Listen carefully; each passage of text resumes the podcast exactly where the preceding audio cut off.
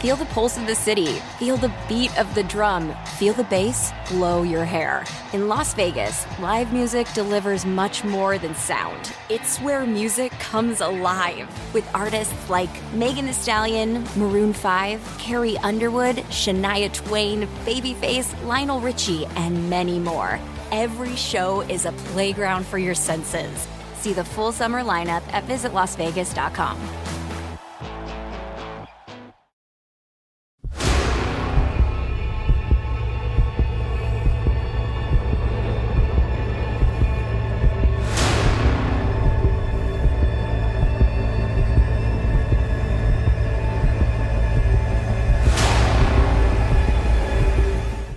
¿qué tal amigos? Sean bienvenidos a un capítulo más de Podcast Extra Anormal. Mi nombre es Paco Arias y estoy muy feliz de estar nuevamente aquí con todos ustedes. Esta ocasión estoy muy contento. ¿Saben por qué? Porque hoy estamos grabando la segunda parte con alguien que todos ustedes me han estado pidiendo desde hace muchísimo tiempo, que fue uno de los capítulos favoritos de todos ustedes. El día de hoy me acompaña el médico que ya ustedes conocieron un tiempo atrás. ¿Cómo estás, amigo? Encantado de volver a vernos y compartir algunas anécdotas más. De hecho, ya en esta ocasión ya nos tocó a nosotros venir. Hoy nos encontramos en la ciudad de Oaxaca de Juárez, la capital. Realmente, fíjate amigo que el trayecto sí estuvo bastante tranquilo. Hemos platicado muchísimas cosas, este, pues acerca de cómo es este trayecto, ya que es muy famoso por el hecho de las curvas, lo complicado que puede ser, vimos la cara del diablo, que como tú dices, tal vez no la vimos en buen momento porque la tenemos que ver en, el atardecer, nos decías, ¿verdad? Sí, hay cierta hora que es entre las 5 a 7 de la noche, donde por el ángulo de la luz se ve perfectamente. De hecho, inclusive no tiene mucho que unas personas que conozco fueron para allá y me comentaron que inclusive había este como altares. altares. Ajá.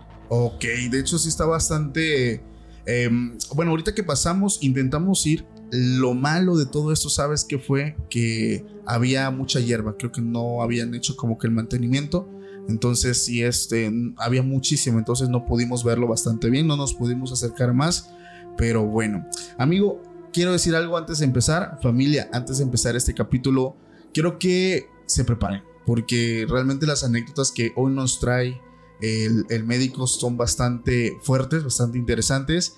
Entonces también quiero decirte que para que nos apoyes a que sigamos trayendo más contenido así, deja tu like, suscríbete al canal si lo estás escuchando por algún medio de podcast, califícanos con 5 estrellas, eso nos ayuda a que nosotros pues sigamos motivándonos para seguir moviéndonos de lugar. Por ejemplo, hoy estamos grabando fuera del estudio, mañana podemos ir a Veracruz, pasado podemos regresar a Ciudad de México. Todo esto depende de ustedes. Entonces, amigo, vamos a empezar con esta noche de terror. No me gusta a mí darle tanto, este, digamos, tanto alardeo. Vamos a empezar con la primera, esa que quedó pendiente, la que pasó allá en Tuxtepec. Uno de los, el hospital pues más grande en Tuxtepec. Sí.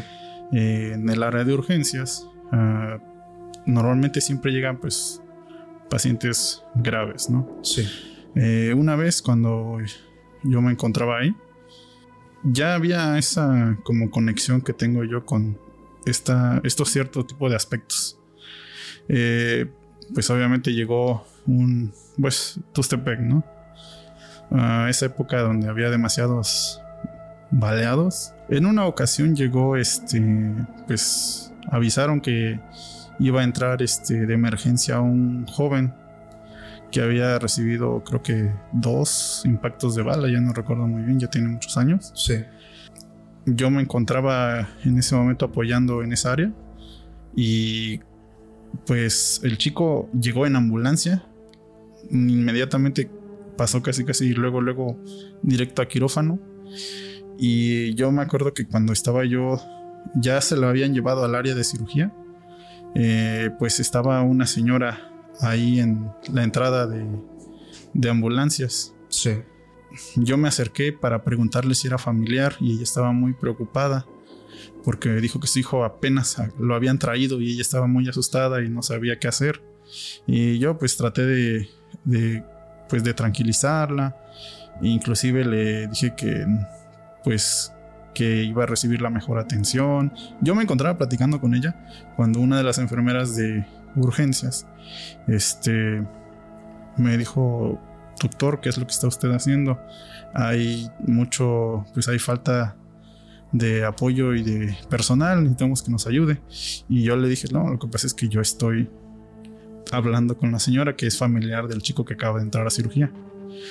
Y pues la enfermera se quedó así como que usted no está hablando con nadie. Y literalmente solo volteé tantito para hablar con la enfermera. Y ya cuando volví a regresar, mmm, ya no estaba la señora con la que yo estaba hablando. Eh, de hecho, en las cámaras de seguridad, bueno, casi no funcionan honestamente, pero sí hay algunas que todavía funcionaban en ese entonces. Nada más se ve cómo estoy yo parado, ni siquiera se ve mi forma, solo pude ver que se ve cómo están mis pies ahí en la entrada y no estoy hablando con nadie. Y esto es muchos años, mucho antes de lo que, de ahora que son tan virales estos videos. Sí. Ya, ya había pasado en ese entonces.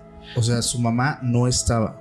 No, y lo peor de todo fue que ya cuando ya te enteras bien de la historia, eh, bueno, obviamente pues para evitar este, pues herir ciertas situaciones. Sí. Eh, el chico se encontraba con ambos padres comiendo en cierto establecimiento, no vamos a decir más. Sí. Y llegaron y ahora sí que los atacaron a disparos. Fallecieron sus dos padres en ese lugar y el chico todavía alcanzó a llegar al hospital. O sea que su mamá, en teoría, estaba en el lugar. Su mamá lo siguió hasta el hospital. Su espíritu. Su espíritu, prácticamente. No, inventes. Y cuando tú la viste, este. Era una señora gordita, este, como, como si te estoy viendo a ti. O sea, no viste nada extraño en ese momento. Eh, de por sí, por el ajetreo que hay en el área de urgencias, no, no me pongo así como que a observarlos detenidamente. Y más cuando son familiares, porque pues informes, este, cosas que se le van a solicitar, este, si va a necesitar donadores, todo eso. Es lo más rápido que se puede hacer en hacer. Ya, o sea, no es como que te pusiste a determinado, pues es que la vi, no, o sea, es el familiar, estoy recibiendo información. Exactamente. Y te cae como balde de agua fría el hecho de que te enteraste después que su mamá. De hecho, yo sí pensé que realmente, o sea, yo sí dije, sí es su mamá y está preocupada por su hijo. Sí. Y le vamos a dar informes, entró a cirugía, cualquier cosa, este, espérenos afuera, le vamos a llamar con el nombre de su paciente. Pero en lo que llegó la enfermera, pues a, nada más volteo y ya no se encuentra la señora. De hecho, en ese hospital, bueno, no sé, ya tiene muchos años. Eh, en el área de urgencias hay una banquita de madera. Ajá, sí, sí, sí. Los que trabajan ahí la deben de conocer. En esa banquita a mí siempre me tocaba ver que había un abuelito esperando. Ya tiene, esto me lo contaron las enfermeras hace muchos años. Ajá. Que a veces pues hay mucha falta de personal. Bueno, hace años, ¿no? Digamos, no sabemos cómo está ahorita pero normalmente siempre ahí está. Bueno, yo veía siempre sentado un abuelito y en las noches siempre estaba sentado, pero yo ya me, ya me había acostumbrado a verlo. Ajá. Y pues sabía que ese abuelito no lo veían los demás. O sea, solamente lo veían ciertas personas. Ciertas personas. De hecho, algunas enfermeras todavía dicen que a veces lo veían y cositas así, pues. Y fue un paciente que en su momento, quiero creer, se estuvo atendiendo y digamos que pasó a mejor vida. Mm, yo igual sospecho eso que es algún paciente que llegó a inclusive a fallecer ahí, pues. Wow. Mira, el, el anécdota que tienes, la de la mamá, digo, honestamente no es la primera vez que me la cuento, me la contó, eh, por eso quise iniciar con esta, porque esta ocurrió realmente eh, allá en la ciudad de Tuxtepec. Y cuando me la contaste, amigo, en su momento me impresionó mucho porque hasta dónde puede llegar el amor. Eh, por ahí decían unas personas, eh, nosotros somos tan insignificantes en este universo, somos muy diminutos. Lo único grande que podemos nosotros llegar a hacer es amar, porque el, amar o el amor, eh, pues es lo más bello, hermoso, que trasciende incluso, escuchando tu experiencia, la barrera entre la vida y la muerte. Porque, digamos, o sea, entre amores, el amor de hacia un hijo, el amor de padres que yo lo estoy experimentando y que muchos padres tal vez que me están escuchando, pues saben lo fuerte que puede llegar a ser, ¿no? Entonces, impresionante ver eh, por, no sé, por unos momentos materializada a su madre, por la preocupación de cómo está su hijo, a pesar de que ella ya no estaba en este mundo. Eso es lo que a mí me dejó con la piel chinita la vez que me lo contaste por primera vez. Te agradezco mucho que nos hayas contado esa experiencia que pasó allá en la ciudad Y sí, como tú dices, fue un tiempo donde la ciudad era muy peligrosa. O sea, realmente pasaban muchas de estas situaciones todos los días. Me acuerdo que una vez pasaron tres, cuatro, o sea, realmente la situación estaba muy fuerte. Y, y sí, o sea, es un tema bastante delicado y bastante fuerte, amigo. Realmente está, está cañón. ¿Cuál sería, amigo, la siguiente anécdota con la que te gustaría, pues, darnos a conocer en este, en este podcast? Bueno, eh, me tomaré cinco minutitos, porque igual pues he leído, digamos, los comentarios y siempre me preguntan que por qué me oculto o por qué cubro mi rostro. Ah, sí, cierto. Qué bueno que vas a, aclarar esa parte, porque mucha gente también, yo leí sus comentarios. Eh, en primera, porque me gusta mi comodidad. Eh, yo trabajo en una institución, este, tengo un área a cargo y pues no me gustaría que la gente empezara como a llamarme de cierto tipo o como que identificarme que solo por ese tipo de situaciones quieran, no sé si acudir conmigo o cosas así. Le digo, yo no me encargo de... O sea, yo no enfrento esas cosas. Sí. En segunda, pues me gusta mucho mi, mi vida así como está, pues no, no me gusta mucho llamar la atención. Quienes me conocen saben que soy, al inicio soy una persona muy seria, no, no trato, o sea, yo no me acerco a las personas. Ya cuando ya tengo ya confianza, ya, ya yo hablo bien con todas las personas. Inclusive dicen que soy muy serio, pero pues no, no es tanto así. Me cosa que si eres luego al principio algo serio. Digo, después detrás de cámaras, pero a todo dar, amigo, a todo dar. Y bueno, también de lo que veo que se quejan mucho es que dicen que por el lenguaje que utilizo no puedo ser doctor. De hecho, cuando te contacté por primera vez, eh, tú me comentaste que a lo mejor sería bueno que viniera yo con bata. Y, pero digo, o sea, mi bata tiene mi universidad, la institución, hasta mi nombre y el departamento. Y pues no, no, no, no quisiera yo que la gente lo malinterpretara. Sí. Bueno, también recordarles que esto no es la sesión de las 7 de la mañana donde expone el interno, el residente. Esto no es un congreso, ni siquiera es una consulta médica. Yo cuando los primeros videos que yo vi de tu canal, eh, yo veía que también afortunadamente tienes un público que no solo es de aquí de México, claro, es de otros países. Sí. Y pues es muy común que cuando tú acudas con, a una consulta con un médico, usemos términos que a veces las personas no lo comprenden, pero lo dan por hecho porque lo dice un médico. Sí, así es. Si yo utilizo este lenguaje es para que cualquier persona, sin importar su grado de estudios, sin importar de qué país nos escuche, pueda entender el relato. Claro. Eso lo hago pues para que el público se sienta un poco más cómodo. Inclusive en mi consulta con los adultos mayores, yo siempre utilizo términos muy sencillos, muy simples, para que me puedan entender. Perfecto, amigo. Gracias por la aclaración. Yo creo que sí era muy necesaria, porque si fueron como que de los comentarios un poquito más resaltantes, en el capítulo anterior. Te agradezco muchísimo pues que hayas aclarado ciertas cosas. Y bueno, igual yo sé que yo no vengo aquí a convencer a nadie. También tú te has dado cuenta, me preguntaste si tenía algunas redes sociales o... Sí, de hecho yo le dije, amigo, ¿tienes alguna red social? ¿Quieres eh, incluso, no sé, crearte como una, pues no un personaje, ¿no? Pero alguien con tu identidad así como la tienes y él me dijo, no, o sea, no me interesa, no, no es algo que yo quiera hacer en este momento. Yo lo único que quiero, bueno, con tus palabras, yo lo único que quiero es dar a conocer a la gente este tipo de cosas que sí son reales. Es todo lo que tú, bueno, lo que él me dijo, o sea, no realmente no hay interés. Eh, digo, porque quien busca la fama dice, no, pues me creo mi fanpage, me creo mi canal. O sea, no, él, realmente no tiene la intención de, de, hacerlo, ¿no? Yo, pues leyendo algunos comentarios del video, eh, las personas que realmente sí me gustaría ayudar son aquellas que preguntan de alguna forma cómo contactarme. Digo, no me no yo no puedo enfrentarme a este tipo de situaciones, pero quizás pudiera darles como algún consejo que ya con los años he aprendido que puede ayudarlo y si nos da tiempo en el capítulo eh, les diré algunos tipos de formas en que se pueden proteger. Ok, perfecto, sí estaría bastante bien. Bueno, y también sé que hay gente que no, no cree en este tipo de situaciones. Eh, Definitivamente. se entiende. Sí. Eh, eh, Internet tiene mucho contenido y pues si tú estás viendo este video es por algo. Y yo espero que, por ejemplo, tengo dos anécdotas que voy a contar. Ok. Que está muy relacionado con el primer caso que conté ahorita. Sí. Y yo espero que por lo menos quizás no los convenza, pero los invito a que se abran un poquito más, que como que no que me crean, no que yo digo toda la verdad, pero que por lo menos ponga yo esa duda en ustedes de qué, qué pasaría si realmente fuera verdad. Ok, me gusta, me gusta.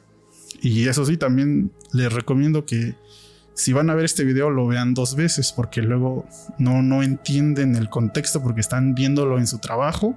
Ah, sí, luego pasa. Y, y te distraes y pierdes el hilo. Cuando sí, en el anterior video sí di la explicación de casi todo. Pero yo les recomiendo eso. Véanlo dos veces. Una en su trabajo, en donde estén haciéndolo. Y otra en la noche, en la comodidad de su casa. Para que lo disfruten más. Perfecto, amigo. Muchísimas gracias por esa recomendación. Donde, en, el, en donde trabajo, pues obviamente es un hospital. Sí.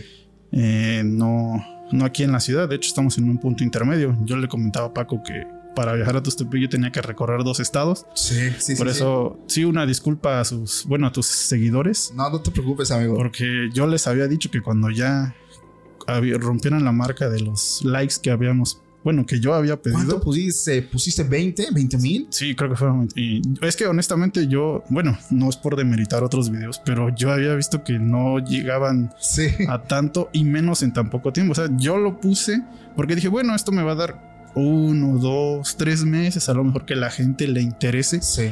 y vuelva yo a contar más secciones. Yo la verdad no esperaba que en una No, semana... Y es que la gente llegaba, llevaba la cuenta. Me dice, Paco, ya faltan dos mil, ¿eh? Paco, ya faltan mil. Paco, ya están. Paco, ya, ya pasamos. Paco, ya lo duplicamos. Paco, Paco. Y yo, este, aguante y le aguante. Es que realmente, o sea, siendo realistas, yo, pues yo te escribí y le dije, ¿qué onda, brother? Oye, pues fíjate que me están diciendo, sí, es que pues es que estoy muy lejos, este, ahorita por mi trabajo. Digo, me platicaste que ahorita tu jornada creo que sí es de tiempo completo. eh, sí, digamos, estos meses son cuando llegan los nuevos internos Sí. Y no, pues, no los podemos dejar solos. Y si te dije, amigo, ¿qué onda? Este, bien. No, pues, digo, pues bueno, o sea, yo buscando también de alguna forma, pues darle a, a los seguidores eh, lo que ellos me pedían y cumplir. Dije, no, pues no hay bronca, yo me muevo. Entonces, pues aquí estamos, amigo. Mm, Bueno, este, bueno, voy a contar la historia que pasó aquí con un colega. Eh, él es un traumatólogo. Ok. Normalmente mi servicio y el servicio de cirugía y traumatología, pues nos coordinamos bien. A mí me gusta más que nada ir al servicio de cirugía porque pues tienen una tele Sí. más grande que donde nosotros estamos. Y ahí aprovechamos para ver algún evento deportivo. Ok. Y este traumatólogo no tenía mucho que había llegado. Este nos lo presentaron. Sí. Él, una persona pues muy amable. Y hicimos amistad, digamos. Ok. Eh, en, una, cos- en una ocasión, eh, igual en las noches cuando me toca cubrir guardia, siempre, de hecho te comenté también, ¿no? Que en el, el- la jefatura de enfermería, bueno, en su área que tienen ellas, a veces en las noches se juntan y pues cuando la noche lo apremia, hay ciertas enfermeras que cuentan sus historias y si yo estoy en esa noche, pues me acerco, ¿no? Por Es- lo menos para escucharlas. Es como un momento relax, ¿no? Que Exactamente. A lo mejor no hay tanto movimiento.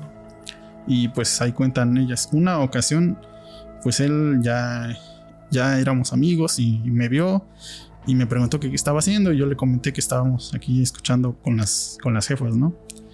Y pues se acercó y una de las enfermeras que es de aquí de una región de Oaxaca, que trabaja allá, Sí. este, pues ella, ya sabes, su pueblo mágico, lleno de historias.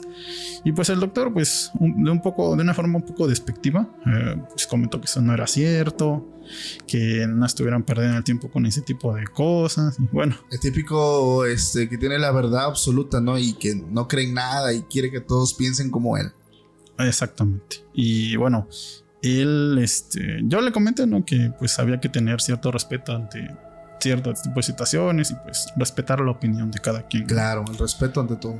Y bueno, ah, pasó el tiempo. Una ocasión nos invitó a, a varios colegas, nos invitó a una como a una carne asada ahí en su casa, ¿no? Sí. Con carne asada, este, comida, bueno. Eh, yo nunca había tenido la oportunidad de ir a su casa hasta esa vez que me invitó. Sí. Y es una casa, pues, está, es una casa antigua, está, no voy a decir dónde, pero sí es una casa antigua, es grande y tiene un patio de entrada y, pues, digamos, todos los servicios. Como si fuera una hacienda, pero en chiquito. Ok, ok. Y cuando yo entré, eh, lo primero que vi en su sala de estar fue una entidad. Ok. Lo voy a dejar de momento así. Yo vi una entidad en su sala y pues yo a lo que iba fui a, pues, a convivir con ellos, a pasarla bien. No comenté nada en ese momento. Sí. Ya pasó el tiempo, nos volvimos a coincidir en la noche y empecé a, a preguntarle que cuánto tiempo tenía viviendo en su casa, que se había sentido algo, algún cambio diferente o había escuchado algo raro. Y él Sí. me comentaba, no, que ya tenía como cinco años que había comprado esa casa con su- para su esposa y sus dos hijas. Sí. Y que no, que nunca había visto nada desde, su- desde que estudió, todo. Nunca le, a él nunca le tocó vivir nada sobrenatural, Ok. como muchas personas en este mundo. Sí.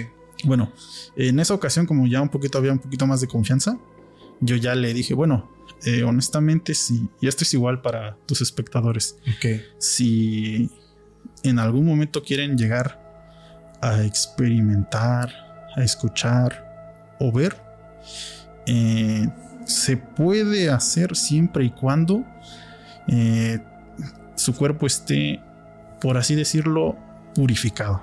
O sea, ¿a qué me refiero? No alcohol, no cigarros, no estupefacientes o drogas Sí. inclusive eh, no tener relaciones sexuales como una semana. Ok. O sea, el cuerpo debe estar lo más purificado. Sí. ¿Para qué? Para que esté como en una especie de armonía que pueda ser sensible a varias cosas. Yo le comenté, ¿no? Ese tipo de situaciones que debía realizar. Sí. Él obviamente dijo que no, que no era necesario, no, no había necesidad. Pasó el tiempo, eh, me comentó, pasaron como unos, ¿qué serán? Unos seis meses aproximadamente. Sí. Y pues obviamente él me comentó de que su suegra había sufrido un accidente y este, su esposa iba a ir a casa a visitarla para cuidarla por unas, un mes y se iba a llevar a, a sus dos hijas. Y pues él me lo comentó. Y la primera semana pues él no... Normal, ¿no? Ya después este, yo le comenté, oye, ¿y por qué no aprovechas ahorita que no está tu esposa y está solo en las noches para que pues hagas lo que yo te comenté Sí. y trates de pasar un tiempo ahí en tu sala, tú solo en la noche. Y él me dijo, pues no tengo ningún inconveniente y pues aparentemente ah, quedamos como en un acuerdo. Sí. Bueno, prácticamente fue una apuesta, honestamente. Yo le dije, mira, yo te apuesto a que mínimo escuchas algo. O sea, lo retaste. Yo lo reté. Y le dije, mira, si haces esto en esta semana, si en esta semana no escuchas nada y todo sigue igual, yo te invito al desayuno toda una semana. Ok. Y él dijo, bueno, aceptó la apuesta, él quedó de que, porque él, este, pues no fumaba mucho, pero si tomaba, él acordó de, digamos, Pararle a todo eso, ¿no? pararle todo eso durante toda una semana y ya después de esa semana, él haría, pues, permanecer, digamos, en su sala Sí. en las noches. Bueno, ok. Tú ya estabas seguro por el hecho de lo que tú habías visto. Exactamente. Yo estaba seguro que algo iba a pasar. Ok. Y ya le comenté, bueno, mira, tú en cierta área de tu sala vas a sentarte, vas a estar ahí, puedes estar viendo la tele o de preferencia pues leyendo algo para que esté lo más tranquilo y armonioso posible. Pasó la primera noche, nos vimos en el hospital. Nada, ¿no? Dije, no, pues no pasó nada. Estuve hasta como por las 3 de la mañana, ya me dio sueño, me fui a dormir. Bueno, no pasó nada. Segundo día, bueno, igual, lo mismo, no, no, no pasaba nada. Yo dije, bueno, a lo mejor ya perdí una apuesta, ¿no? Pero en la tercera noche, yo estaba ya dormido y sonó mi celular como a las 4 de la mañana. A las 4, me acuerdo perfectamente. 4, 4 de la mañana. Y veo y veo que es él. Y me. Y bueno, contesto. Le digo, bueno, ¿qué pasó? Yo ya durmiendo prácticamente. Sí. Y me dice, oye, ¿qué es esto? ¿Esto es una broma o por qué? Y yo le digo, ¿por qué?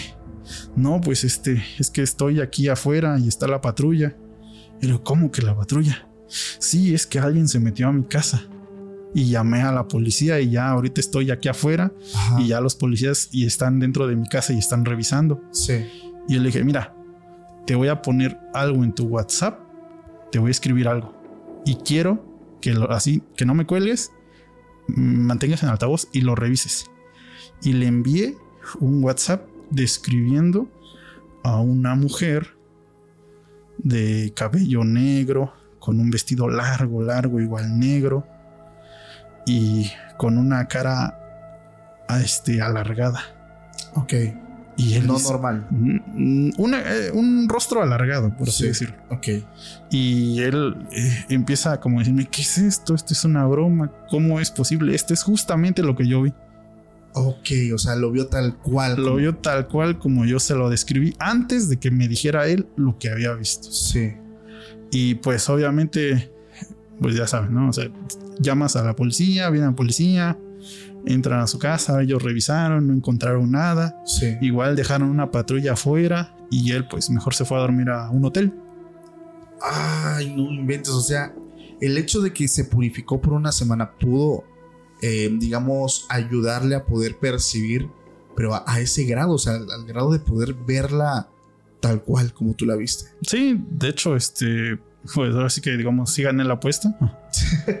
ok. Y igual comentó, ¿no? Que a él no le gustaba que hubiera ese tipo de cosas en su casa y menos por sus hijas pequeñas. Claro. Eh, tengo entendido que llamó a, me parece que a un sacerdote para que realizara una misa en su casa y pues afortunadamente hasta la fecha él vive tranquilo y ya cuando se habla de esos temas él prefiere irse a otro lado para no criticar por su experiencia previa. Es que es, es precisamente eso lo que muchas personas tienen que pasar para que, una, como tú lo dices, respeten. O sea, aquí en, en este lado, en el canal, yo he sido muy claro con toda la gente eh, que, por ejemplo, si a ti te gusta consumir ese contenido, eh, tienes experiencias, qué padre. Si no te gusta eh, y no lo crees y aún así lo consumes, pues evita poner un comentario tanto ofensivo al proyecto o ofensivo al invitado, porque pues realmente son cosas que desconocen, o sea, y no se cierren al hecho de que es que como yo no he vivido nada, pues nadie ha vivido. Entonces, esa parte es muy importante porque, digo, lo que, lo que a veces tiene que pasar para que tú puedas abrirte a, no sé, ampliar tu contexto, ¿no? Entonces aquí la situación, amigo, es cuando tú llegaste a esa casa y viste a esa mujer, únicamente la viste parada, estaba ahí, ella te vio, sabía que tú la estabas mirando.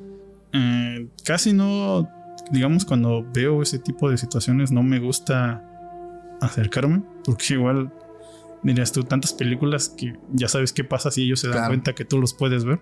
O sea, eh, o sea, es peligroso si tú les demuestras a ellos. O sea, tú es como que pasas, lo ves y pues, tú sigues normal. O sea, no es como que te les quedas mirando. O sea, evitas que ellos sepan que están siendo vistos. Sí, yo honestamente siempre trato de evitar que evitar verlos. Ok, o sea, evitas básicamente un contacto. Porque, ¿qué, ¿qué, es lo que puede pasar? Digo, en tu experiencia, o no sé qué es lo que piensas que puede llegar a suceder si ellos se dan cuenta que están siendo observados. Pues es ah, honestamente son palabras mías. No estoy citando a nadie, pero yo considero que son entes que necesitan luz. Ok. Normalmente cuando tú ves que en algún lugar de la calle desviven a alguien, siempre dejan una veladora. Sí, sí, sí. Normalmente la creencia pues es para que su alma descanse. Claro. Pero hay accidentes que son tan rápidos y pues a veces ni siquiera da tiempo de dejar como que una marca o en carreteras, o sea, no siempre se tiene ese cuidado. Pues. Sí, claro. Y hay personas que inclusive nunca se dieron cuenta que fallecieron y aún su energía se mantiene presente aquí. Yo también lo he pensado así. A veces algo los mantiene como que aprensados a este plano. O sea, muchas veces pueden ser los bienes materiales, algo que los, o sea, hace que no puedan ellos trascender. Y sobre todo, bueno, decías lugares, ¿no? Como carreteras, eh, y en este caso las casas antiguas. Es muy famoso que las casas antiguas tengan ese tipo de entidades, ¿no? De hecho, por ejemplo, ahorita que fuiste a, que viniste para Oaxaca, pasaste por la cruz que está en Ixtlán. Sí, de hecho hay varias cruces. Pero una que es enorme. Mm, creo que sí. Mm, los que son de allá van, saben qué situación pasó ahí, que se fue todo un autobús. Ah, y era esa. Ah, cuando yo paso, yo veo todavía las sombras de algunas personas, no, no de todos, pero sí hay algunas que todavía su energía permanece ahí. Por eso casi no me gusta viajar de, día. Yo prefiero ir dormidito, tranquilo y no estar viendo. Te teletransportas nada más, entonces. Sí, o sea, prácticamente cuando me tocaba viajar para allá, sí. este, siempre de noche. No, pues es que. No, aparte y aprovechas el, trayecto para descansar, ¿no? Y... Pues ni tanto, mucha curva por allá. Ah, bueno, nosotros no nos dormimos. Veníamos platicando en todo el camino porque evitamos como que caer en ese cansancio porque sí son demasiadas curvas, amigos. O sea, son tramos donde no paras, estás, estás, estás, estás, pero está, está bastante interesante. Fíjate que dentro, bueno, de los fenómenos paranormales, yo sé que a mucha gente les llama mucho la atención. Está esa segunda anécdota que nos traes, que es la que también me impactó ahorita, antes de que comenzáramos lo que me estabas contando. Adelante, amigo. Eh, bueno, esta está relacionada con la primera que comenté. Esta no la viví yo precisamente, pero la persona que me lo comentó, pues me dio. Yo siempre pido autorización para contar. Cuando no son mis historias, siempre pido una autorización. Porque obviamente no me gusta invadir esa privacidad de las personas. Ok. Esta me la contó un guardia de seguridad. Eh, bueno, sí, de nombre Miguel. Un saludo. Eh, normalmente los guardias de seguridad, por ejemplo, son los que se encargan, pues están en su casetita, este, nunca están armados, obviamente, pero pues se encargan de cuidar, ¿no? Digamos, relativamente. Él me comenta que antes de trabajar en, el hospital, él era guardia de seguridad, eh, pues digamos de allá. Mm, él cuidaba unas fábricas, sus jornadas son de 24 por 24 o a veces 24 por 12. Sí. Muy pesado ese trabajo de guardia de seguridad él me comentó que pues donde él estaba trabajando pues obviamente tenía su casetita que da a la calle y está entre la entrada y la calle, ¿no? Sí. Y ya era de noche y él estaba haciendo, hizo su rondín donde él estaba cuidando y terminó de dar su rondín, revisó que todo estuviera cerrado, que no, no hubiera nadie. Bueno, volvió a su casetita, estaba creo que viendo, escuchando música o no recuerdo qué me dijo y de pronto le tocaron su casetita, su ventanita que tienen ellos. Sí. Él, pues, obviamente ya eran como las 11, 12 de la noche aproximadamente. Y pues sí se. A lo mejor pensó que era alguno de los trabajadores que había olvidado algo, quería que le abrieran, porque pues ocurre, ¿no? Y él este, abrió su ventanita, se asomó y vio a una señora. La señora estaba muy desesperada. Ella le dijo, pidió así, prácticamente le, le gritó auxilio que por favor que estaban asaltando a una chava a la vuelta prácticamente de donde él trabajaba ah, y le pidió que le ayudara por favor que la estaban atacando entre tres cuatro personas y pues él obviamente pues en ese entonces estaba joven él dice que no se lo pensó dos veces agarró su lamparita creo que traía un pues un tolete o macana, como dicen. Macana, ¿no? Y un spray y él pues así con, ahora sí que pura valor, mexicano. A valor mexicano, sí. Este corrió hasta donde estaba la esquina donde le dijo la señora. Sí. La señora pues obviamente como que venía caminando lento, pero el, el, el, pues el guardia fue corriendo rápido y llegó a la esquina. Y sí, efectivamente, ahí donde estaba como una parada de autobuses, bueno, no parada, sino como un lugar donde se podían sentar las personas. Sí. Este, estaban unos individuos intentando pues abusar de esta chica. O sea, ya, ya prácticamente ya le habían roto la blusa. Este, eh, o sea, ya estaban, o sea, prácticamente ya estaban prácticamente casi abusando de ella. Y pues el guardia le echó las luces y usó su silbato y pues obviamente estos tipos al verse descubiertos eh, se echaron a correr y pues el guardia llegó y se acercó a la chica y pues la chica estaba así ya casi casi semidesnuda. Sí. Y pues se quitó su chamarra, este, como que viendo a ver si regresaban o no, se la llevó, pidió apoyo por su radio. Sí. tardó como unos 20 minutos aproximadamente en que llegara la patrulla. Y pues la chica estuvo en la casetita y pues obviamente llorando, desconsolada, desconsolada así completamente. Y pues el guardia pues rindió su declaración. Los policías le tomaron la declaración a la chica, se la llevaron, este, se hizo la denuncia. Y pues el señor, pues prácticamente el, guardia contó todo tal cual había sido, la hora, la señora que le dijo. Este, buscaron a la señora, pero pues la señora no, simplemente no apareció. Ok. Y pasó el tiempo, después la chica, este, fue a agradecerle al guardia de seguridad que pues prácticamente la, la haya salvado. Y él me contó que en nuestros descansos la chica lo invitó a comer. Y empezaron a platicar y ella, le contó, ¿no? De que cómo se dio cuenta. Sí. Y la y el guardia pues le dijo, no, la verdad, eh, la señora que fue la que me avisó, si ella no me avisa, yo no tengo por qué salir y hacer mi, y ir para allá, digamos. Claro. Y pues sí, la policía, te digo, la buscó y no, no la encontró. Y entonces la chava le pregunta, este, ¿cómo era esa señora? Y el señor, bueno, el guardia le empieza a describir que era una señora pues ya grande, usaba un delantal de esos de mandado, bueno, de esos de las típicas mamás. Sí. Este, y, y él menciona que tenía dos coletas de cabello grandes, que le llegaba casi un poco por debajo de la cintura. Ok.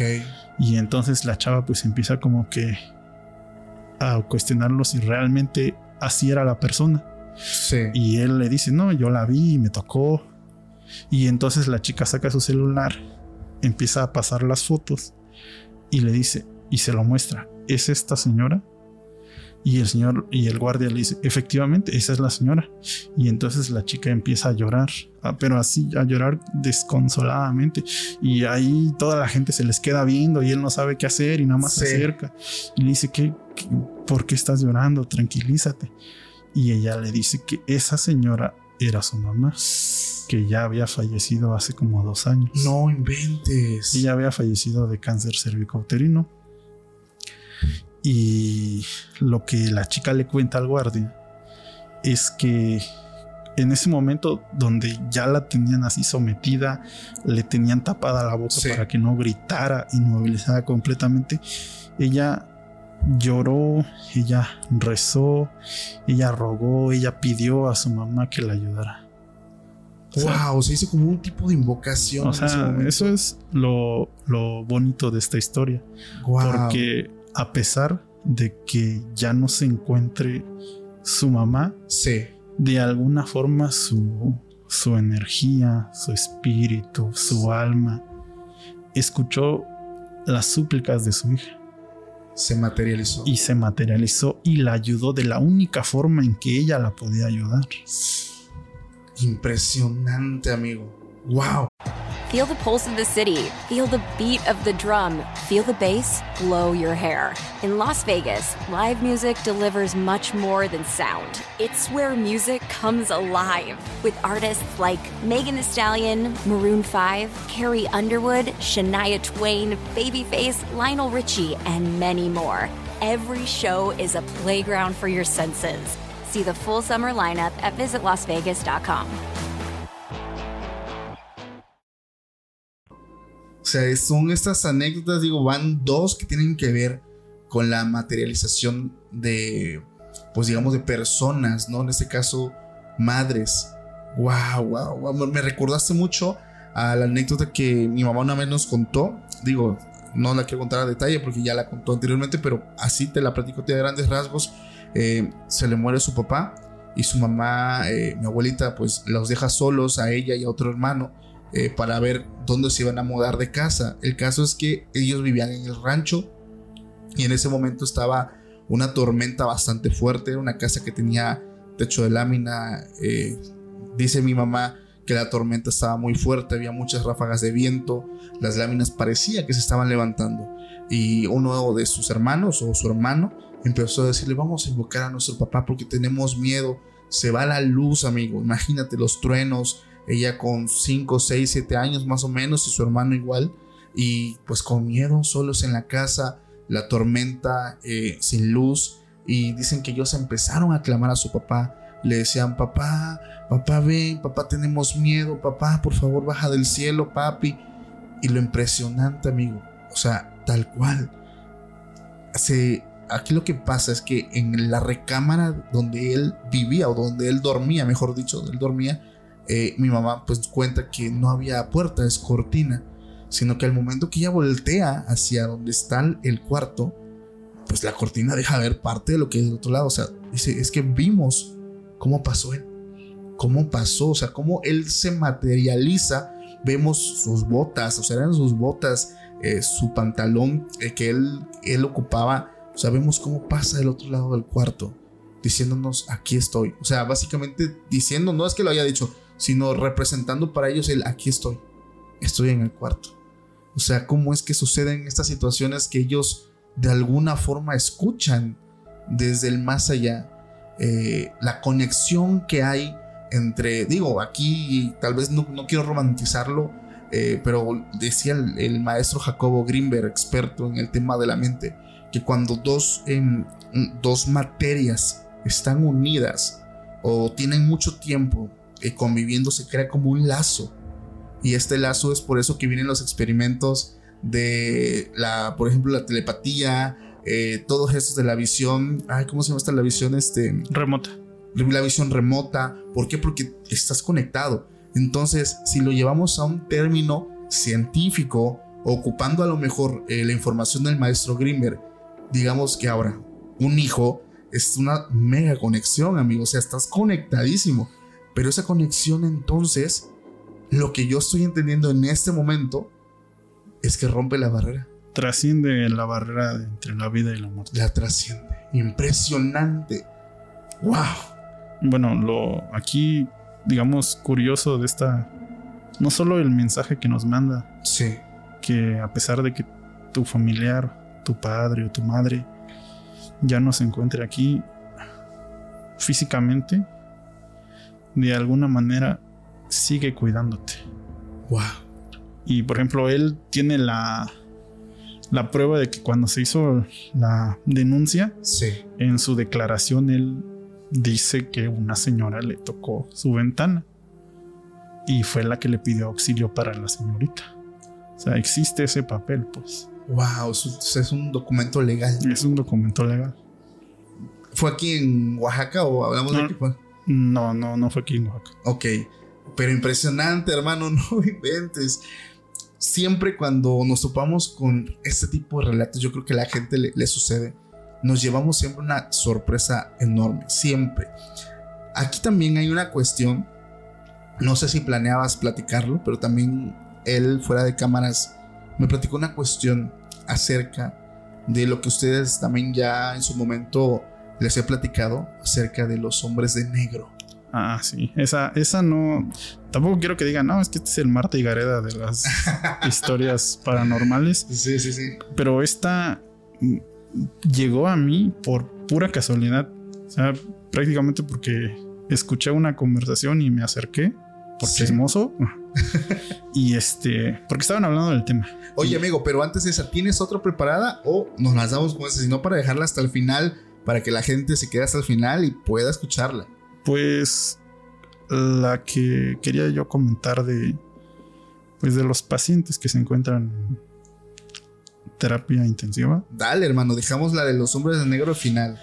Bueno, eh, en donde en el área donde yo me encuentro, sí. Eh, tenemos obviamente área de la UCI, la unidad de cuidados intensivos. Ok. Eh, todos saben que si un paciente está ahí es porque es extremadamente grave. Sí. Muy delicado el paciente y a veces muchos pacientes llegan a fallecer ahí. Yo anteriormente les he comentado que a veces cuando son trabajos así de brujería o alguna entidad puede llamarse demoníaca, alguna entidad oscura, son entidades completamente negras con los ojos rojos, rojos. Ok. Eso nos habla de una entidad pues maligna, por así decirlo. Sí. También hay... Esto me ha pasado en el hospital. Por ejemplo, cuando me toca ir a valorar a algún paciente que va a entrar a cirugía, hay veces en que hay hay otros dos tipos de entidades que se, se pues se ven comúnmente en los pacientes que están hospitalizados. Uno son las, yo las denomino almas grises. Ok. Son, por mi experiencia, bueno, no es mucha experiencia, honestamente. No me considero experto en la materia, pero yo considero que son almas que están ahí para torturar a la persona. Y es que eso concuerda, amigo, con cuando algunas personas dicen que cuando están a punto de pasar a mejor vida, eh, ves que cuando están en ese proceso empiezan a decir que empiezan a ver cosas, que empiezan a molestarlos, ciertas cosas. O sea, hablas de esas. Exactamente. También existen las otras, que son los seres de luz. Son entidades luminosas que no se pueden ver. Ah, imaginen ustedes como un halo, no sé, llámenlo celestial. Sí. Una luz que no se puede distinguir, pero es una luz blanca. Eh, de las de las almas grises eh, la última vez que me tocó verlas es cuando había un paciente en cirugía que pues era un paciente con abandono social, que es abandono social, que no hay ningún familiar disponible para él, inmunocomprometido, o sea, tiene ya en sí ya la enfermedad de VIH ya etapa casi final. Sí. Este, inclusive, pues tiene, tenía muchos desórdenes, pero tenía que pasar a cirugía. Ok y las enfermeras me comentaban que el señor pues tenía alucinaciones auditivas y visuales, que quiero decir que él veía y escuchaba. E inclusive pues este, psiquiatría pasó, hizo su valoración, obviamente medicamentos para mantenerlo pues dormidito. Sí. Y en los momentos donde la ni siquiera a las enfermeras les gustaba estar cerca de ese paciente. ¿Les, causaba miedo? Mm, honestamente no miedo, sino asco, pero en el sentido en que esta persona fue un... Bueno, antes se le decía pistolero, pero ahorita sería la palabra sicario en su juventud. Él se dedicó a ese tipo de actividades. Sí. Y ya pues en la etapa ya final de su vida, ya cuando digamos, yo ya lo comenté alguna vez, todo se paga. Aquí. Aquí. En esta vida y pues él decía que veía a las personas que él pues había se ha encargado de eliminarlas. Pues. Sí, o sea, estaban como que, no sé, molestándolo a él. Entre molestándolo y que se lo querían llevar. Wow, o sea, ya se lo querían llevar a otro mundo. Sí, de hecho el paciente no, no soportó la cirugía y falleció en la cirugía. Wow. Pero sí, cuando yo me tocó hacer la su valoración, sí, este sí pude ver esas almas grises. Hicieron como unas 8 o 9. Pero quiero que las imaginen como personas alrededor de su cama. Sí. Y todas grises. O sea, me decías tú que las formas de ellos es como si agarras un lápiz. Exactamente. Y haces esto. O sea, no tienen como que. Una forma muy definida. Sí. Es así como te lo, te lo escribí, es ese tipo de como yo los puedo ver. Impresionante, amigo, porque dices algo que yo también lo creo, digo, es una creencia. Todo lo que nosotros hacemos en esta vida, pues aquí, aquí nosotros lo, nos pasan factura, ¿no? Yo creo que em, existe un karma, ¿no? Y todo lo que tú hagas o todo lo que tú le dices a alguien, pues siempre tiene que ser algo bueno, ¿no? Para recibir también la recompensa de eso. Todo lo que siembres, tú lo vas a cosechar. Así de sencillo. Pero esta parte sí me impresiona, ¿sabes? Porque he llegado a tener parientes que al momento de estar en, ese proceso de que parten de este mundo, ven o tienen alucinaciones pero bonitas. Ah. Eh, por ejemplo, mi, abuelita, que ya muchos conocen la historia de ella, pues ella veía a su familia, hermanas, eh, ángeles, algo, cosas de luz, y ella decía sí, o sea, se regocijaba, pero también he sabido de personas que han sido torturadas en ese proceso. Ven cosas espantosas. Eh, hay personas que incluso dicen que ven demonios o ven muchísimas cosas más fuertes todavía y no solamente se le presentan. Ellos se quejan que les causan dolor. O sea, se quejan de que están haciéndole algo, lo están peñiscando, los están molestando, los están lastimando. Entonces yo creo que eso es justamente lo que tú estás comentando. Efectivamente, eh, las otras entidades o los seres de luz, eh, esos también los he visto más en cuidados intensivos. Sí. Eh, esto me pasa desde que tuve la primera oportunidad de estar en contacto con ese tipo de pacientes en mi internado. Sí.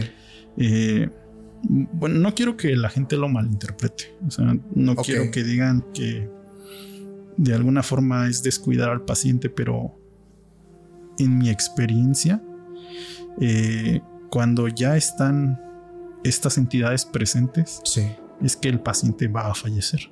O sea, es como una señal. Exactamente, es como una señal. Y me ha pasado la primera vez que lo vi, yo lo comprendí. De hecho, o sea, va a sonar, bueno, no sé cómo la gente lo interprete. Sí. Pero cuando yo tenía a mi cuidado y ya veía estas entidades, yo sí salía si me tocaban en guardia, yo salía y buscaba a los familiares. Obviamente, eh, eso es también de lo que quiero que entiendan de por qué no muestro mi identidad. Ok. Porque, ¿cómo lo interpretarías si un doctor te dijera que tu paciente ya va a fallecer? O sea, o sea, una persona se enojaría. Oye, bueno, ¿quién eres tú para decir? Haz algo, este. pero, o sea, deben recordar que los doctores, doctoras, enfermeras, enfermeros no son magos. Sí.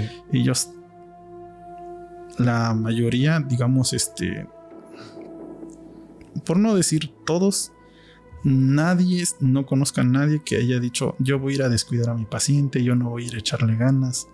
O sea, quiero que entiendan eso, pues. O sea, trabajamos con el cuerpo y los medicamentos, pero hay cierto punto donde el cuerpo tiene cierto límite. Claro. De a pesar de los mejores cuidados, los mejores medicamentos, llega un punto donde el cuerpo no lo resiste. Sí.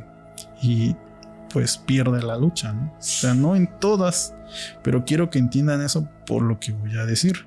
O sea, cuando yo ya vea, cuando yo ya veo ese tipo de entidades, o sea, yo prefiero salir y decirle, o sea, yo lo trato de justificar de alguna forma, ¿no? Eh, siempre le, obviamente en un lenguaje que lo puedan entender, para que no digan, es que vino, es lo que siempre pasa. Vino el doctor y me dijo un montón de cosas y no entendimos nada y bueno, ok, yo trato de decirles, mire, estamos, su paciente está muy grave, le explico por qué ingresó, este, cuál es su diagnóstico, qué tratamiento tiene y ya le trato de explicar de que su cuerpo no está respondiendo al tratamiento a pesar de que tiene los medicamentos, tiene las aminas, bueno, tiene los medicamentos al máximo y su cuerpo simplemente ya no está respondiendo al tratamiento. Ok. Les explico eso a los familiares y yo le digo, eh, posiblemente su paciente fallezca en el transcurso de la noche, en el transcurso del día, eh, yo considero que quizás quiera pasar usted a hablar con él porque todavía le escucha. De hecho, el último sentido que perdemos antes de fallecer es el oído. Ok. Y hay pacientes, la verdad, o sea, afortunadamente no sé qué, qué suerte tengo yo de que cuando yo los veo y les hablo de una forma que trato de comprender el dolor que están sintiendo, sí ellos me agradecen la oportunidad de ir a hablar y despedirse de su paciente. Obviamente yo hablo con las enfermeras, tienen que pasar este, pues con sus batas, o sea, no entra todo el montón, quizás uno por uno, cinco, diez minutos. Y pues las personas se logran despedir de sus familiares. Wow. De hecho, por ejemplo, hace unos años me tocó un señor que tuvo un, un accidente, él era transportista. Sí. Eh, tuvo un accidente, ingresó, pasó a cirugía, luego llegó con nosotros a cuidados intensivos. Y el señor, pues todos ya sabíamos que por el daño que había tenido, no, su pronóstico no era muy bueno. Ok. Y en mi guardia igual me tocó que veía yo estas entidades de luz blancas que se iban acomodando cerca de él. Y este, pues yo sí le pues ya, ya sabía que iba a pasar. Este, hablé con, salí, pedí hablar con su, su, este, su familiar, que era su esposa, y creo que estaba uno de sus compadres, me parece. Sí. Y les comenté, pues, o sea, insisto, no es que no hayamos querido salvar al Señor, sino simplemente su cuerpo se iba apagando poco a poco, a pesar de que tuviera los medicamentos al máximo. Ya hay un punto donde humanamente ya no es posible. Claro, o sea, ya no hay nada que hacer. Ya es el momento en el que esta persona tiene que pasar a mejor vida. Igual le digo, o sea, yo me pongo en el lugar de las personas y el recibir esa es una noticia que tú no quieres, pues. Claro. O sea, las personas dicen, no, es que tiene usted que salvarlo, este... Haga lo posible. Haga lo posible o quieren una segunda opinión. O sea, es muy difícil dar ese tipo de noticias. Claro. Y... Pero es mucho más difícil asegurarles que su paciente va a fallecer. Sí, es que tampoco puedes jugar con los sentimientos de la gente. No puedes decir, sí, no se preocupe, va a estar bien.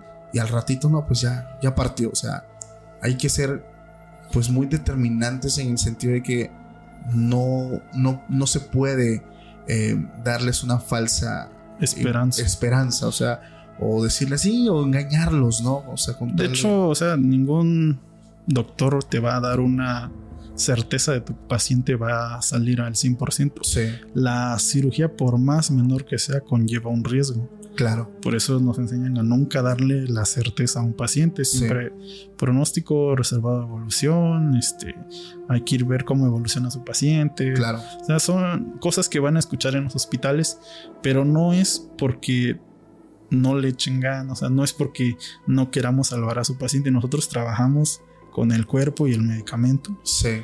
Para que pues de alguna forma ayudemos a ese paciente. Wow, amigo, impresionante. Muy noble eh, pues la labor que, que, realizas y en general con todos los doctores, con todos los médicos. Es una pues profesión bastante noble, muy, muy hermosa. El hecho de vivir para servir prácticamente. Un saludo a todos los médicos, enfermeras, doctores, maestros que nos están escuchando de todo corazón. Y yo creo que llegó el punto, este, Doc, que nos platiques. ¿O hay algo más con lo que quieras este, comentar? Eh, sí. Sí, bueno, adelante, hermano. Por ejemplo, a terminar esto sencillito del que estaba contando de la señora, yo le comenté eso, que estaba su paciente, pues que estaba muy grave y que posiblemente eh, llegara a fallecer. La señora, obviamente, pues como cualquier persona, al recibir esa noticia, pues se desmoronó, pero ella me comentó que su hija no estaba ahí. Sí. Y que su hija venía en camino, no recuerdo si venía de Ciudad Juárez, no me acuerdo dónde dijo, que venía en camino y este, que quería despedirse de su papá. Y yo le dije, mire, honestamente ya no está en mis manos de que su paciente resista todo ese tiempo. Nosotros vamos a intentar tratar de prolongar lo más que se pueda su vida. Exactamente. Para ver si puede despedirse su hija de él. Sí. De hecho, yo regresé y, o sea, sí, como que al lado de la cama del paciente, o sea, sí platiqué y le dije, oye, mira, ¿sabes qué? Tu hija ya viene en camino, necesito que le eches ganas, por lo menos para que pueda ella despedirse de ti y no te extrañe. Y la hija creo que recuerdo que yo como a las 6 de la mañana ya, ya había indicaciones de que la dejaran pasar. Llegó, eh, se despidió de su papá, estuvo como 5 o 10 minutos con ella y después empezaron a bajar sus signos vitales hasta que falleció. No inventes, amigo. Eh, otra cosita de los comentarios que he visto del anterior video, pues una disculpa a las personas que comentan que realmente tienen a un familiar que ha estado enfermo, que ya lo han visitado a muchos doctores y quizás no le han dado un diagnóstico. Sí. Eh, les digo, yo no, yo no me encargo de enfrentar este tipo de situaciones. O sea, lo que yo puedo tratar de ayudarlas es con algunas indicaciones. Por ejemplo, eh, hay cierto tipo de oraciones que a mi experiencia han funcionado. Ok. Lo pueden encontrar en un libro. Es, ¿Es un libro? Es un libro. Hay un libro que es el libro de la Santa Cruz de Caravaca, donde vienen algunas oraciones muy poderosas. Sí. eh, especialmente cuando son tipo de situaciones ya sea de brujería o algún tipo de contacto demoníaco. Esa es una recomendación que les puedo ayudar. Ok, amigo. Y algo un poco mucho más simple, por ejemplo, he visto que comentan que tienen alguna situación, algún familiar. Sí. Eh, honestamente, no estoy diciendo que todas las enfermedades tienen un origen sobrenatural. Claro. Eh, el 99.9% siempre tiene un inicio, siempre tiene un origen. Y más que nada las complicaciones es por dejadez de las personas. Claro. Yo les hago una invitación a que si a ustedes en algún momento tienen ya sea un algo que sea recurrente, un dolorcito de cabeza, un dolorcito de estómago, algo que sea recurrente, que no sea de una sola vez, los invito a que acudan con un médico para que se hagan por lo menos una consulta general, unos estudios. Unos estudios. Créanme, no saben la cantidad de cosas que se evitarían si lo hacen a tiempo. Es que esa es la cuestión, amigo. A veces yo creo que va en la. Eh, en la dejadez de las personas. Es que esa es la palabra. Digo, yo personalmente no soy una persona que me guste mucho ir a los hospitales. Ya lo comenté anteriormente. Yo cuando voy a un hospital, amigo, el ambiente me, me enferma incluso. Pero es bastante bueno eh, lo que tú dices. O sea, hay sospechas a veces, ¿no? O sea, si es el dolor que está constante y dices, nada, pues como un paracetamol, no una pastillita ya se me pasa. O sea, no, porque eso es nada más como que sobrellevar tal vez algo que ya está ahí. Y que si vas, puedes eh, pues detectarlo a tiempo, ¿no? Y poder, Exactamente. Y poder hacer algo, ¿no? Y no ir hasta el punto donde pues ya a lo mejor la enfermedad está a un punto avanzada donde pues ya no hay mucho que hacer, ¿no? Eso es lo que el principal consejo que les doy.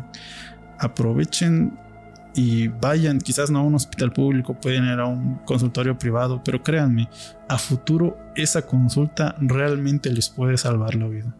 De hecho, sí, de hecho, sí, y hay personas que, que han detectado muchas situaciones a tiempo y han podido, como dicen, librarla. O sea, tú sales de ahí y este, y pues adelante, ¿no? Pero pues también está la otra parte de las personas que ya van cuando ya el plano o sea, ya. Y llegan como. Yo, yo lo veo y le digo, señora, este pie no, es, no se puso así de hoy a mañana, de, de, ayer a hoy. O sea, es algo que ya tiene meses y lo ha dejado pasar. Y bueno, son. Y ahí, y ahí es donde empiezan las famosas negligencias médicas. No, que. que Mi paciente entró bien y usted lo mató. Eso es. Eso es un clásico. Amigo, llegó creo que el momento, o me equivoco. Ah, no, una última. dale, ya soy yo como que llegó el momento. Tú dale, carnal. Este, por ejemplo, muchos que se encargan de ese tipo de actividades saben lo que es usar un limón. Que es. Eh, es, digamos, una protección que te va a decir si realmente hay algo en tu entorno que alguien te quiere hacer daño, lo que mucha gente denomina el mal de ojo. Sí. Eh, todas esas personas que igual no creen, es una recomendación. Eh, de preferencia, o sea, para mí lo ideal es siempre buscar un árbol de limones y escoger un limón pequeño, no uno maduro, uno pequeño como del tamaño de su de la yema de su dedo pulgar, un limón chiquito. Ese limón lo van a meter en su bolsa de su pantalón, de su vestido, eh, su blusa, en un lugar donde no sea, no se pueda observar. Sí. Si ustedes no tienen ningún trabajo, si su ambiente laboral es normal, eh, no hay nada, el limón va a permanecer completamente así como lo cortaron por lo menos 24 horas. Pero si en el transcurso llegan y ven que ese limón del que se lo usaron en la mañana, cuando llegan su trabajo en la tarde y ven que ese limón ya se secó, probablemente eh, o realmente tengan un trabajo de brujería, por así decirlo, o hay alguien en su entorno que les está deseando, pues, cosas negativas. Ok, o sea, pero aquí digamos que el limón hace como la función del huevo cuando está cerca de ti. Pues pudiera ser que haga la misma función, sí. pero no lo absorbe. Al, punto de que te sientes mejor. De que hay personas que a veces cuando se limpian con un huevo, Sí, sí, sí. se sienten mejores. Claro. Igual podemos hablar de lo que es el efecto placebo, ¿no? Sí. Pero Hay ciertas cosas donde el efecto placebo no puede entrar, pero pues en este capítulo no hablaremos de eso. Ok, ok. Perfecto, amigo. De hecho, pues ahí está la recomendación. Digo, si alguien se quiere sacar la duda, lo puede hacer sin ningún problema. Y ahí me cuentan en los comentarios cuál fue el resultado que ustedes tuvieron. Porque, pues yo puedo decir, yo me siento bien, yo me siento tranquilo, pero pues a lo mejor puede que haya una situación que estoy ignorando, ¿no? Que es, es lo común que muchas personas eh, les hacen cosas y no lo saben, ¿no? Digamos, en, en el actuar del día, las situaciones son muy difíciles y a veces uno no presta la atención necesaria. pues. Por eso es muy entendible que muchas personas jamás en su vida Sí. experimenten algo así. Pero pues, si se tomaran un tiempo, se darían cuenta de que sí existe algo más. De hecho, amigo. Y bueno, yo creo que en este punto, eh, esta anécdota me interesa mucho, amigo. Porque vamos a darle un cambio eh, de lo que estamos hablando. Porque ¿Lo podemos decir ahorita o quieres que lo hagamos en otro capítulo donde nos explayamos un poquito más? si quieres, si quieres que dediquemos un tercer capítulo para eso, por mí no hay problema, ¿eh? Lo podemos, inclusive yo también puedo traer algunos archivos que he encontrado por ahí, desclasificados, donde podamos hablar perfectamente de este tema. Tú me dices, amigo, Yo considero que sí, pero que realmente la gente lo pida. que lo pida. Bueno, para adelantarles, esto es 100% real.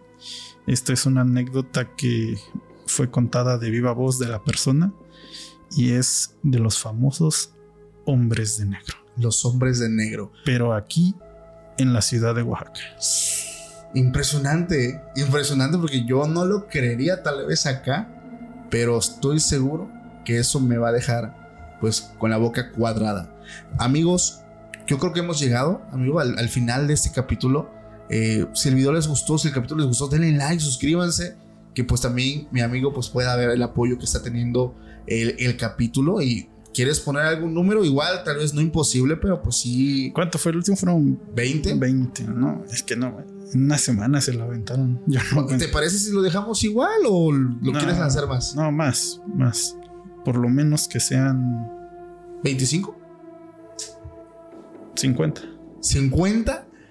¡Wow! Está increíblemente tremendo. 50 mil likes, amigo. Eh, sí, 50 mil likes y... Bueno, que relativamente mis videos, ojo, todos llegan a más, o la mayoría supera los 100 mil. Sí, pero denme tiempo porque luego... O sea, tú lo que necesitas es tiempo para la preparación. Está excelente. Pero digo, si tan, sola, si tan solo la mitad de personas que están viendo el video en el primer, los primeros dos días dejan su like, por lo menos la mitad ya lo tenemos ¿Cuánto- garantizado. ¿Cuántos suscriptores tienes ahorita? Ya estamos casi, casi sobre los 300 mil. Casi, casi. Bueno, Sí. si no solo sea like, sino también que sea suscribir para que lleguen por lo menos...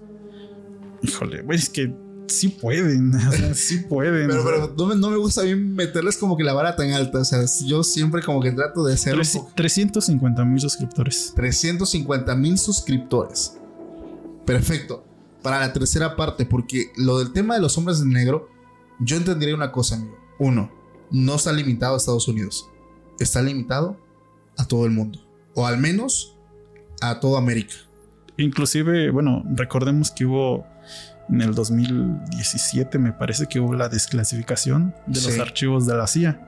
Y en esos archivos hay, bueno, los que afortunadamente lograron descargar algunos, Sí. porque ahorita si tú entras en la página de la CIA, ya no te da un acceso para que puedas ver esos archivos. Pero los que se descargaron algunos hablan de realmente los aspectos biológicos que han sufrido las personas que han estado en contacto con entidades biológicas No no, terrestres. ¡Wow! Excelente tema para el próximo capítulo, familia. Está fácil. Está fácil porque porque si llegamos a esas vistas, eso es de ley. Simplemente es cuestión, bueno, de que si no estás acostumbrado a dar tu like o si nos escuchas por Spotify, únicamente vengas y nos regales tu like. Y si no estás suscrito, suscríbete, pues para que nosotros podamos saber que a ustedes les está gustando el contenido. Sin más familia, muchísimas gracias a todos los que se quedaron hasta el final. Eh, realmente estoy muy contento, amigo, de estar otra vez contigo, nuevamente compartiendo un espacio. Eh, disfruté muchísimo el viaje. Realmente eh, estoy bastantísimo cansado porque salimos desde muy temprano de mi ciudad. no hemos ni almorzado, pero pues estoy muy contento de que se haya logrado pues esta segunda parte, familia. De todo corazón, esperemos llegar a la meta, 350 mil suscriptores, 50 mil likes y nos estamos mirando con él en cuanto lleguemos a esa meta. Muchísimas gracias a todos de corazón familia y nos vemos próximamente en un nuevo capítulo. Pásenla bonito. Hasta la próxima. Bye. Feel the pulse of the city. Feel the beat of the drum. Feel the bass blow your hair. In Las Vegas, live music delivers much more than sound. It's where music comes alive with artists like Megan Thee Stallion, Maroon 5, Carrie Underwood, Shania Twain, Babyface, Lionel Richie, and many more. Every show is a playground for your senses. See the full summer lineup at visitlasvegas.com.